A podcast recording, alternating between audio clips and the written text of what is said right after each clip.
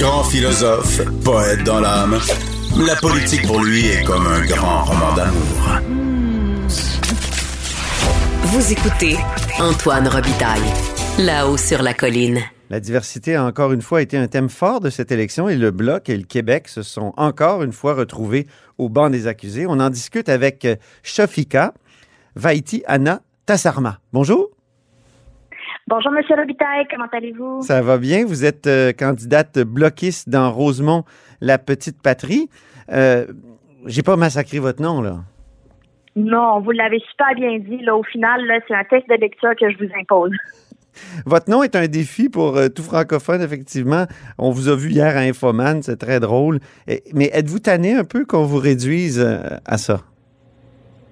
Non, même pas. En fait, au contraire, je trouve que c'est intéressant les discussions que j'ai parce que les gens sont pas habitués de voir ça, alors que je suis pas mal une de probablement beaucoup de centaines de milliers de personnes qui ont des noms un peu euh, atypiques, longs ou difficiles à prononcer. Donc, au contraire, je pense que ça nous invite collectivement à voir les noms différemment, puis aussi à s'intéresser à leur signification aussi.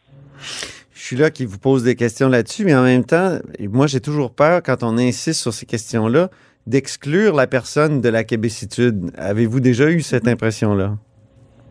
Non, en fait, j'ai l'impression qu'au contraire, on est en train de démontrer euh, que la québécitude, comme vous le dites si bien, a différentes facettes, puis que c'est le moment de les valoriser puis de les mettre en valeur. Et pourquoi, selon vous, les membres des communautés culturelles sont souvent indifférentes ou hostiles au nationalisme québécois? Honnêtement, la réponse courte que je pourrais vous donner, c'est que souvent on les a pas inclus, on leur a pas donné les outils pour qu'ils puissent prendre leur place dans ces instances-là ou encore dans ces discussions-là. Euh, puis en ce moment, justement, ce que je vise à faire de par ma candidature puis notre travail sur le terrain, c'est de montrer que on est peut-être pas assez nombreux, mais on est là, puis on a envie de prendre notre place. Puis la manière que ça se fait, c'est en, discutant avec les autres, en montrant que ce genre de personnes-là, euh, les personnes justement des différentes communautés, des différentes minorités visibles, sont là, puis ont envie aussi d'être québécois, puis ils le sont aussi au final. Mhm. Il y a toute cette discussion autour du racisme systémique. Que pensez-vous du rejet de cette notion-là par, euh, par le parti, euh, notamment le Parti québécois ici à Québec, mais un peu par le Bloc aussi, je pense? En fait, le Bloc québécois, euh, je pense l'année passée, a reconnu le racisme systémique, mais mm. souvent, vu que on parle de compétences fédérales, provinciales, cette position-là se, euh, se perd un peu. Puis malheureusement, euh, le racisme systémique existe encore. Puis ce, ce, ce racisme systémique, au final, c'est la place ou l'endroit qu'on ne donne pas aux personnes justement dites racisées ou issues des minorités euh, visibles. Puis euh, la manière justement de briser ce cycle-là, c'est d'une part non seulement reconnaître et euh, voir leur existence, mais aussi, mais aussi, pardon, reconnaître leur expertise qui peut être aussi différente de uniquement leur apparence. Parce mhm. qu'il y a aussi cet enjeu-là où des fois quand on parle à des personnes, on les réduit justement à leurs origines diverses, voilà. à leur expertise, alors que des fois il y a les deux. Puis en fait, pas des fois, souvent, il y a les deux. Ben oui. je pense que c'est important. Puis c'est, c'est, c'est ce que je trouve beau dans la candidature, euh, en fait, ma candidature au sein du Bloc québécois, parce que souvent, parfois, on me demande, ah, mon Dieu, tu sais, euh, t'as vraiment des belles valeurs, qu'est-ce que tu fais au Bloc? Je, je me serais attendu que tu sois dans un autre parti. Puis au final, c'est, c'est ce que j'essaie, j'essaie de montrer, c'est au Bloc québécois, c'est pas, euh, nous sommes pas des, des racistes là ou euh, mm-hmm. autre mot euh, qui peut euh, témoigner d'une exclusion, mais au contraire, ce que je trouve beau, c'est que on n'essaie pas uniquement de réduire ma candidature à un long nom ou encore à ma couleur, mais plutôt à mon expertise à la fois euh, sur le terrain, à la fois dans euh, mes compétences, euh, si on veut, plus académiques. puis c'est ça que je trouve intéressant de pouvoir justement autant m'émanciper, mais démontrer qu'il y a différentes facettes à, à nos valeurs québécoises. Comment êtes-vous devenu souverainiste, vous, Shafika? C'est, une excellente question. C'est une excellente question, en fait. Euh, moi, je suis née au Québec, mais euh, jusqu'à justement mon secondaire, le secondaire à 4 environ, je me suis jamais sentie québécoise ou d'ici. Puis, euh, justement, dans le pays d'origine de, mes parents, je me sentais pas plus de là-bas. Puis, c'est en, c'est en apprenant la langue française, en l'embrassant, en, en, essayant de, de, de la comprendre que j'ai pu moi-même développer un attachement parce qu'au final, ce qui nous ce qui nous enracine à nos valeurs, à nos besoins, c'est la langue, c'est les échanges avec les autres. Mhm. Puis justement, en découvrant ça, j'ai réalisé, eh ben, je suis québécoise moi aussi. Puis c'est c'est à partir de là que j'ai j'ai eu ces valeurs un peu de vouloir préserver la langue, vouloir vouloir préserver euh, nos valeurs, puis Mm. aussi de de reconnaître que nous sommes euh, différents justement des autres provinces. Puis j'en profite aussi pour souligner que moi dans mon pays euh, d'origine au Sri Lanka, il y a, il y a une lutte similaire parce que là-bas il y a des il y a des Sri Lankais tamouls, puis il y a des Sri Lankais singalais Ben un oui. peu similaire, si on veut. Euh, euh, euh, euh, justement, je, je, je dirais pas peut-être pas entre les francophones et les anglophones, mais plutôt entre cette importance de préserver notre notre langue puis notre culture, cette lutte-là existe aussi dans mon pays d'origine. Donc, j'ai vraiment trouvé ça intéressant de voir qu'au final, on n'est pas seul à vouloir cette lutte-là. Et vous feriez le parallèle entre les Québécois et quelle communauté au Sri Lanka de celles que vous avez nommées? En fait, je dirais les Québécois. Ben en fait, pour moi, Québécois, c'est tous ceux qui habitent sur le territoire au Québec, puis qui s'associent à aux valeurs Mhm. ou euh, qui se sentent québécois. Donc toute personne qui se sent québécois est québécois pour moi, mais il faut qu'on reconnaisse justement qu'il y a un déclin de la langue française que nous sommes différents, qu'on a des valeurs, des priorités différentes du restant des, des restants de, de- du restant de, du Canada en fait. Pour moi, c'est plus c'est c'est pas une question de des communautés qui se battent, mais plutôt euh, par rapport à notre vision pour notre avenir. Mhm. Et vous étudiez en mathématiques et en sociologie. Je me demandais quel est le regard d'une mathématicienne sur la politique? En fait, euh, moi, ce que j'ai beaucoup apprécié ou ce que j'ai beaucoup, euh, mon petit plaisir coupable pendant euh, les derniers, dernières semaines de la campagne, c'est la présence des chiffres et l'impact que ça a sur nos citoyens. Ben oui. Puis c'est aussi ça qui, parce que justement pendant la pandémie, on l'a vu, on avait beaucoup de, on avait beaucoup de, de chiffres, on avait beaucoup de données, on avait une présence phénoménale aussi de la modélisation mathématique, si on veut.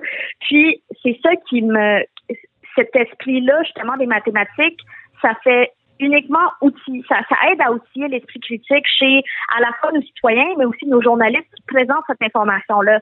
Donc moi, ce que, que ce qui m'amuse un peu, c'est mettons voir les différents partis comment euh, ils lancent des chiffres. Puis au final, ces chiffres-là ne s'additionnent pas nécessairement. Puis euh, le public ou les citoyens, la manière qu'ils perçoivent ça, c'est oh mon Dieu, ça a l'air d'une proposition concrète uniquement parce qu'il y a des chiffres, sans nécessairement regarder les liens qui sont euh, derrière ces données, ces chiffres et ces propositions. Donc, je pense vraiment que ce, ce bagage-là en mathématiques vient vraiment outiller moi-même mon esprit critique, puis aussi à avoir un regard différent sur les différentes propositions euh, des partis, des plateformes et aussi des, des, des- de l'information qu'on partage à nos citoyens. C'est ça, quand j'ai vu votre, euh, vos- ces deux euh, disciplines auxquelles vous, vous appartenez, euh, les mathématiques, ils sont très précises. C'est, l'univers de Descartes, dans le fond, c'est la certitude de Descartes. Euh, puis l'autre, la sociologie, c'est est-ce que c'est pas totalement mou? Euh, vous, euh, euh, lequel vous préférez des deux? Lequel univers? En fait, euh, je vous avoue profondément euh, avoir un- une affection particulière pour les mathématiques parce que j'ai l'impression que c'est pas mal la base de tout. Au-delà des chiffres, justement, comme vous le dites, cette précision-là, euh, ça vient d'une réflexion, d'un raisonnement qui démontre chaque étape vers soit la vérité, vers soit nos propositions. Puis ça organise un peu les réflexions, les pensées, ça permet justement d'être plus clair, d'être concis, puis de, de pouvoir livrer un message, un discours qui va être compris par les autres parce qu'au final, chaque étape euh, qu'on franchit vers la solution nécessite et mérite d'être claire parce que sinon la solution est erronée, la solution est pas comprise. Puis c'est un peu cette- ce regard-là que je mène à la fois en sociologie ou encore dans mes euh, dans mes engagements ou mes discours politiques parce qu'au final, je veux que chaque chose que je, je dis à mes citoyens, que je partage, soit vrai, mais aussi que ça soit compris par l'autre. Je Mhm. veux pas que ça soit loin, je veux pas que ça soit incompris ou que ça semble un peu, euh, comme vous le dites, mou ou euh, sans fondement. Et, et quelles sont vos spécialisations en mathématiques et en sociologie? Euh, en mathématiques, moi, ce qui m'intéresse beaucoup, c'est la modélisation mathématique. La modélisation mathématique, c'est beaucoup plus des maths appliquées. Puis, ça permet justement de faire des ponts vers les sciences sociales, vers euh, l'environnement, notamment euh, tout ce qui entoure la pandémie aussi. Donc, c'est vraiment essentiellement la Ah oui, donnez-moi un exemple.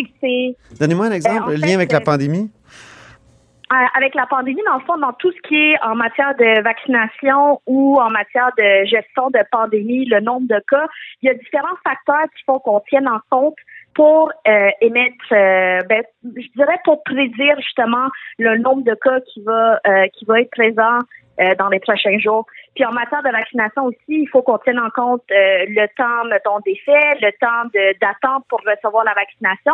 Puis ces différents facteurs-là au final, il y a des équations mathématiques justement qui tiennent en compte ces facteurs-là, le temps, le déplacement, euh, l'attente.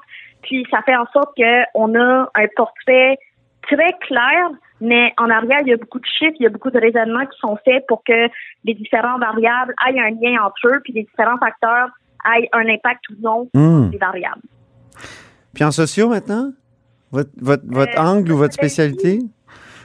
Euh, en sociologie, ça va vraiment. Euh, moi, dans le fond, j'ai toujours été impliquée euh, dans différents endroits, là, que ce soit plus communautaire, académique ou si on veut, scolaire aussi. Puis la sociologie, la raison pourquoi je suis allée chercher ça, c'est pour mieux comprendre ces inégalités-là, pour avoir parce qu'il y a des inégalités malheureusement un peu partout. Puis la sociologie nous permet d'avoir un regard sur la population, comprendre un peu les mouvements sociaux. Puis la raison, euh, justement, pourquoi je suis allée chercher ce bagage-là, c'est pour mieux comprendre les inégalités, surtout en matière, si on veut, d'éducation, ou même en accès, euh, l'accessibilité de la chose. Notamment, euh, ce qui m'intéresse beaucoup, c'est la place des, des, des femmes, la place des femmes racisées, la place de différentes minorités sur la sphère publique, puis les facteurs justement qui font en sorte que une personne puisse réussir ou non à percer ce milieu-là. Donc c'est vraiment c'est cet angle-là que je suis allée chercher euh, euh, dans ma formation en sociologie. Mhm. Vous vous euh, présentez contre Alexandre Boulris. S'il gagne, est-ce que certains qu'on pourrait qualifier de woke pourraient dire ben c'est l'homme blanc qui a gagné contre la pauvre racisée? Et si on dit ça qu'est-ce que vous répondriez à ça? En fait c'est curieux c'est en fait c'est le discours contraire euh, on parle, euh, c'est le discours contraire que j'entends s'il gagne. Malheureusement, en fait, je pense que personne viendrait nécessairement à ma défense. Juste hier, j'étais sur la rue, je parlais, j'abordais des citoyens, puis quelqu'un, euh, ça m'a bien fait rire. Je demandais, ah, ok, est-ce que vous avez, vous êtes allé voter, est-ce que vous hésitez, qu'est-ce qui vous fait hésiter La personne m'a regardé puis m'a dit, je veux quelqu'un qui va bien représenter les minorités. La personne me dit ça alors que moi-même, j'en suis visiblement, puis je le suis. Vous l'incarnez, mais oui. je l'incarne, on le voit là, que je le suis. Puis euh, ce genre de discours, c'est très commun, commun malheureusement qu'on le retrouve où euh, de malheureusement, peut-être à cause de la partisanerie, qu'une candidature est totalement invisibilisée parce que ça ne correspond pas à certains critères euh, qui, à certains préjugés à l'égard d'un parti, peut-être? Euh, oui, exactement. Oui, c'est souvent ça quand euh, malheureusement, en fait, on parle. Euh, on, l'a entendu avec le Québec bashing et tout, mm-hmm. mais je le sens quand on parle justement.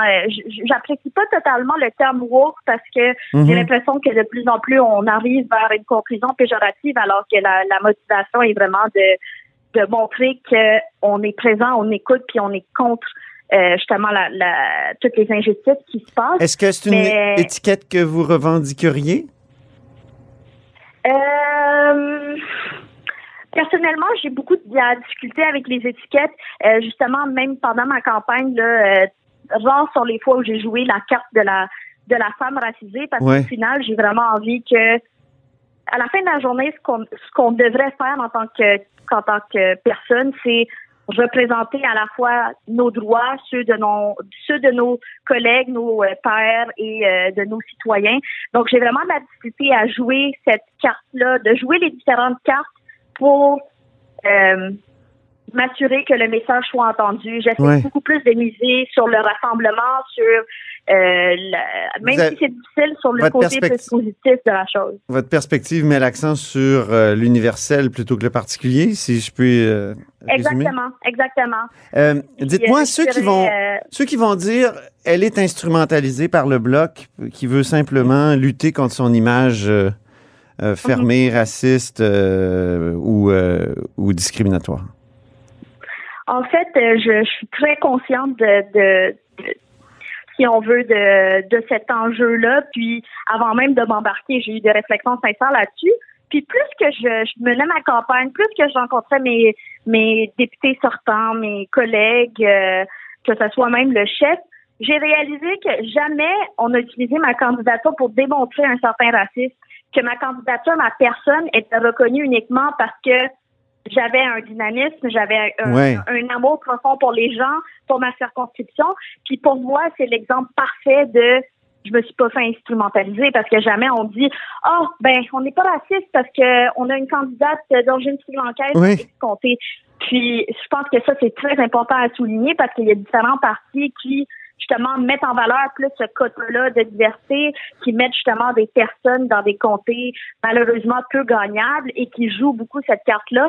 Donc, euh, je trouve ça vraiment, je suis contente justement de pouvoir défendre des idées, des valeurs, puis aussi, bien sûr, représenter, euh, je le dis ouvertement, la raison pourquoi je me lance en politique, c'est que moi-même, j'ai pas eu des modèles qui me ressemblaient et j'ai pas envie que les jeunes de ma génération, les jeunes de, de de mon pays d'origine ressentent ce frein-là mhm. de s'impliquer en politique. Donc, euh, c'est clair que je, parle de ça ouvertement, mais je veux pas que le discours s'arrête uniquement au fait que c'est une femme racisée, mhm. donc il faut qu'on porte attention à elle. Merci infiniment pour cette discussion franche sur des questions difficiles. Puis c'était un plaisir de vous découvrir, euh, Shafika Vaiti Anna Tazarma. Merci beaucoup, M. Antoine Robitaille. C'était vraiment un plaisir de vous parler. les discussions franches et authentiques, je pense qu'on en a de, de plus en plus de besoins pour justement s'assurer que le monde dans lequel on vit euh, est euh, ressembleur puis aussi agréable à, vivre dedans.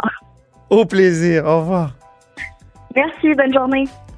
Je rappelle que Sofika Vaitianata Sarma est candidate pour le Bloc québécois dans Rosemont-la-Petite-Patrie. Et c'est ce qui met fin à la hausse sur la colline pour cette semaine. Merci beaucoup d'avoir été des nôtres. N'hésitez surtout pas à diffuser vos segments préférés sur vos réseaux. Ça, c'est la fonction partage. Et je vous dis à lundi.